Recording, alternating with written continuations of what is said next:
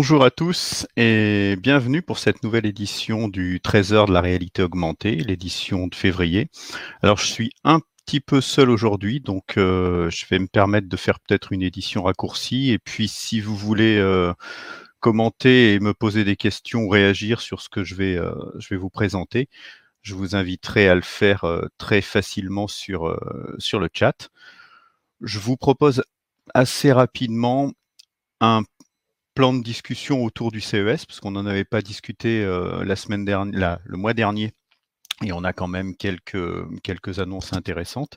Et puis après, on fera un petit tour sur l'actualité de janvier avec les quelques annonces qu'on a pu, euh, qu'on a pu mettre en, en, valeur sur le site de, de RAPRO, de l'association de promotion de la réalité augmentée, que vous connaissez assez bien maintenant. Hein. Donc, si vous voulez avoir l'ensemble de la veille, comme d'habitude, n'hésitez pas à vous connecter sur le site et puis à utiliser soit la veille complète qui vous donne ben, la veille en direct, hein, toutes celles qu'on met, euh, qu'on met à votre disposition, et puis toutes les semaines ou toutes les deux semaines, un article de synthèse qui va vous permettre de comprendre, euh, enfin de comprendre, en tout cas d'avoir un, digest, un résumé de l'actualité des 10, 20 derniers jours.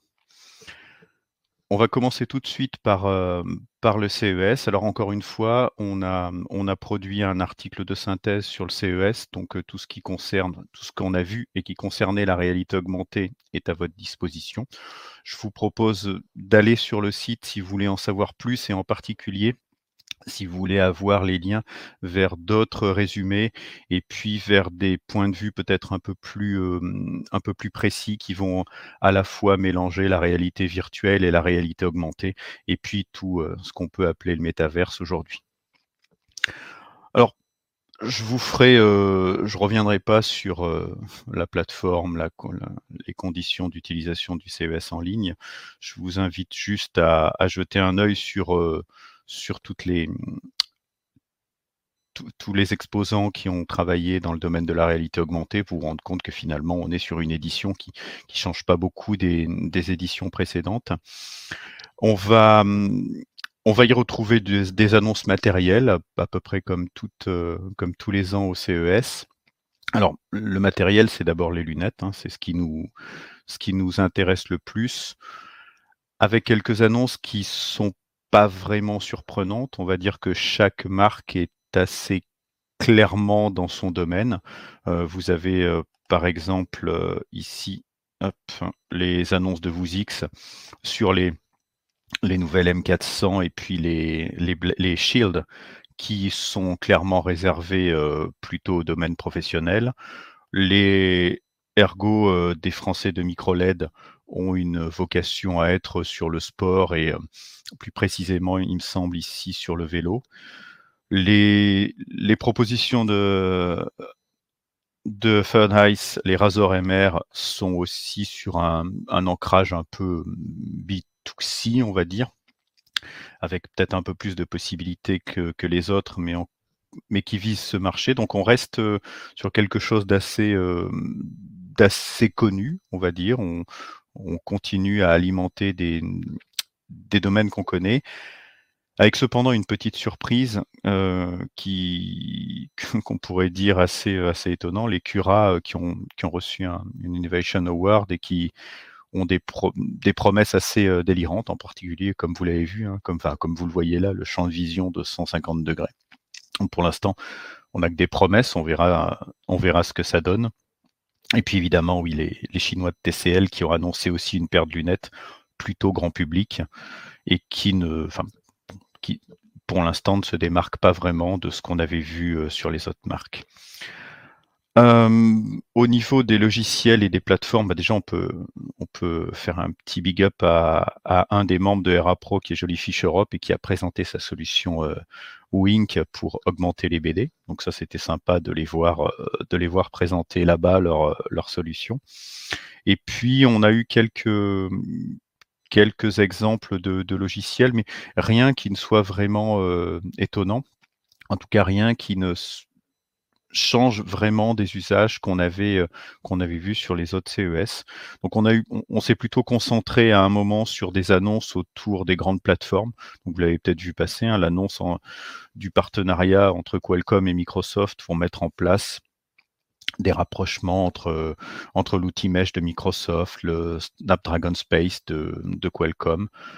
On, on sort peut-être pas de consolidation, mais en tout cas de volonté de rendre un petit peu plus standard les différents outils, histoire de se fabriquer un marché bien défini. Et puis évidemment l'annonce de Samsung et en particulier la confirmation de l'ouverture d'Omniverse, de la, sortie de la phase bêta, etc.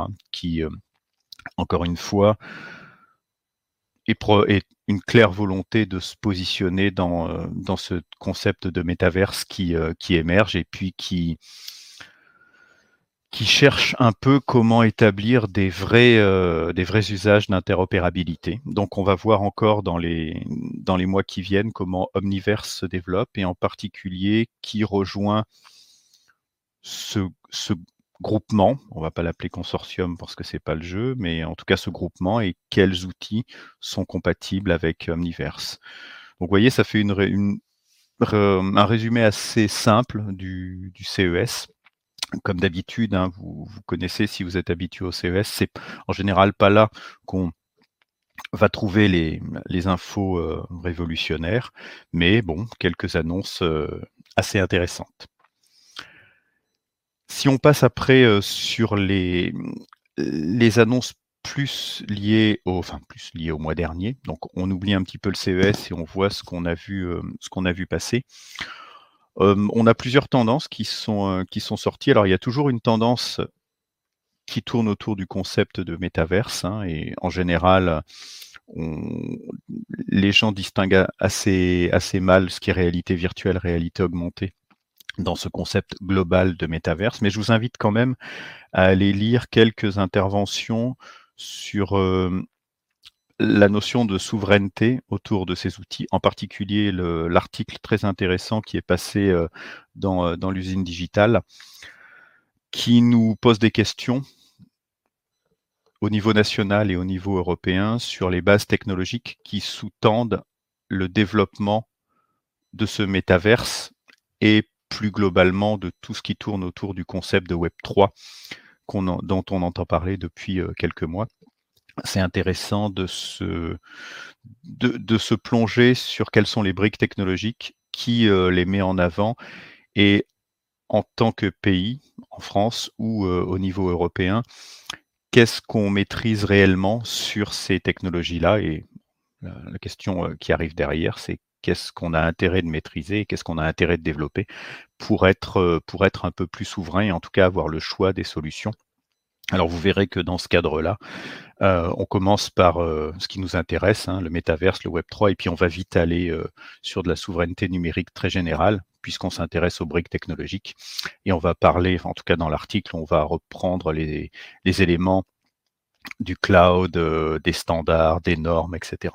Donc c'est intéressant de se plonger là-dedans parce que c'est probablement avec cette vision qu'on peut préparer les 5 à 10 ans à venir de développement des propres outils européens, en tout cas souverains, euh, qu'on pourrait utiliser dans le, développement de, des technologies immersives.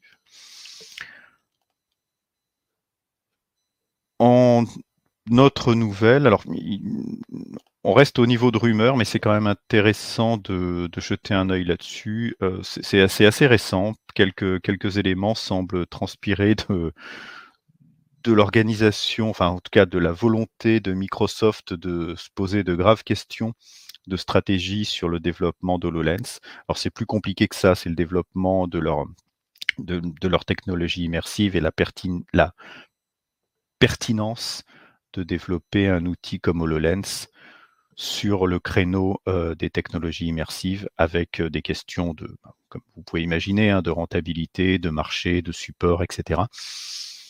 Encore une fois, il faut faire très attention avec ces premières euh, discussions parce que on a des informations autorisées plus ou moins, etc. Mais ça montre aussi que dans les le grand jeu qui se passe actuellement autour des technologies immersives, même les plus grandes entreprises ont des difficultés à se projeter dans un avenir euh, au-delà de 5 ans et ont des difficultés à juger de la pertinence de leur propre choix. Donc n'hésitez pas à aller euh, jeter un œil dessus et puis euh, voir un peu ce qui se passe sur, sur l'évolution de, de, la vision en particulier que, peut avoir euh, Microsoft.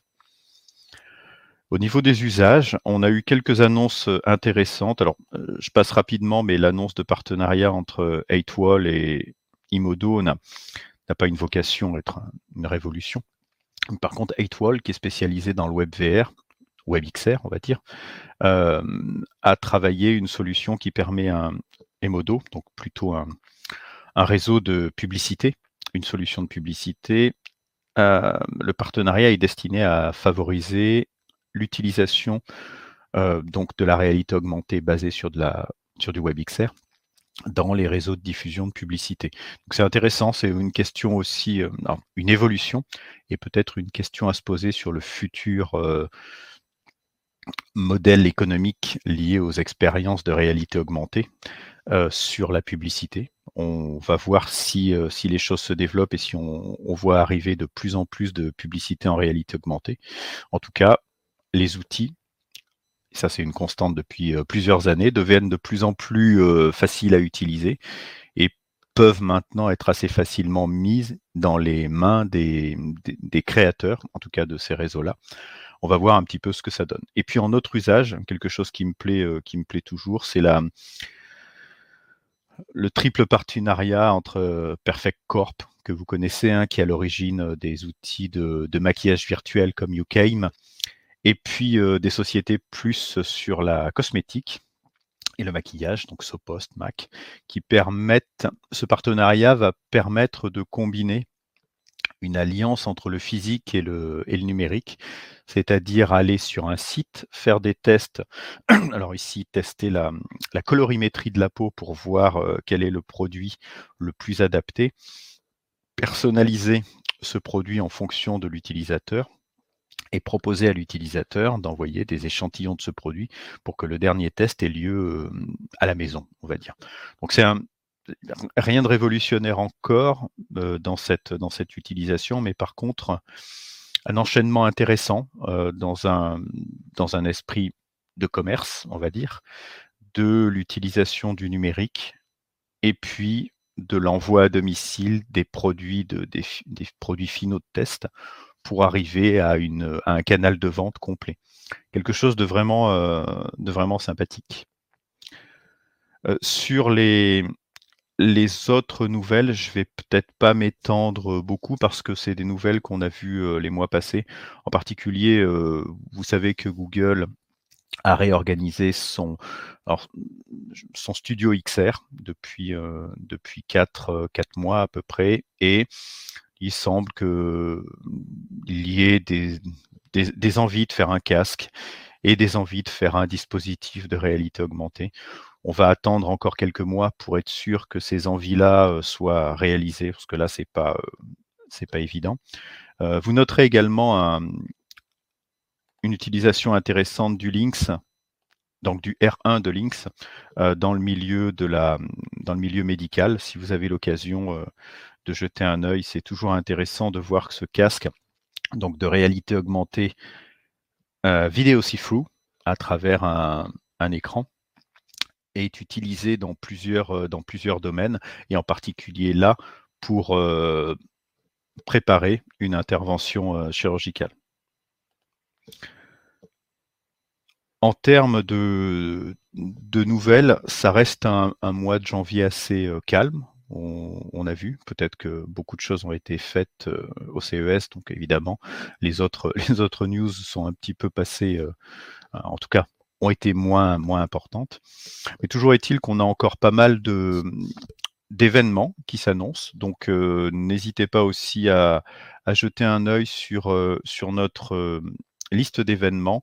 Et si vous avez des événements à annoncer, n'hésitez pas aussi à nous, nous en parler, nous envoyer un petit mail ou quelque chose comme ça. Vous voyez, on essaye de, de lister au maximum les événements qui peuvent avoir un intérêt sur la réalité augmentée pour que toute la communauté, en tout cas, puisse se rencontrer et puis aller rencontrer des nouvelles compétences. Donc, en particulier, on a en avril Immersity qui arrive dans, dans pas longtemps. On va avoir Virtuality en mars, euh, Laval Virtual qui arrive aussi en avril, juste après euh, Immersity. Donc, beaucoup, beaucoup de. Bah, beaucoup des événements qui se, remettent, qui se remettent en tout cas sur le plan physique. On va pouvoir se rencontrer. Et puis des, des choses euh, intéressantes, puisque ces événements, évidemment, auront euh, une certaine partie de conférences et de discussions pour, euh, pour qu'on puisse se rencontrer et échanger nos points de vue. Donc voilà, l'actualité était un petit peu légère ce mois-ci mais on va dire que on aura plus de choses le mois prochain. Donc si, si vous êtes toujours intéressé, je vous donne rendez-vous dans à peu près un mois. Vous connaissez, vous connaissez le rythme. Le deuxième mercredi du mois pour refaire un point sur l'actualité de la réalité augmentée. Et puis en attendant, je vous invite à aller sur le site de RAPro pour au jour le jour voir arriver les nouvelles de la réalité augmentée, pour voir aussi les articles qu'on peut mettre en ligne pour mettre en avant les compétences. Et puis si vous êtes un acteur du monde francophone de la réalité augmentée, n'hésitez surtout pas à nous contacter pour qu'on puisse vous vous mettre en avant et vous exposer en tout cas vos savoir-faire dans ce, dans ce domaine. Merci à tous et à bientôt.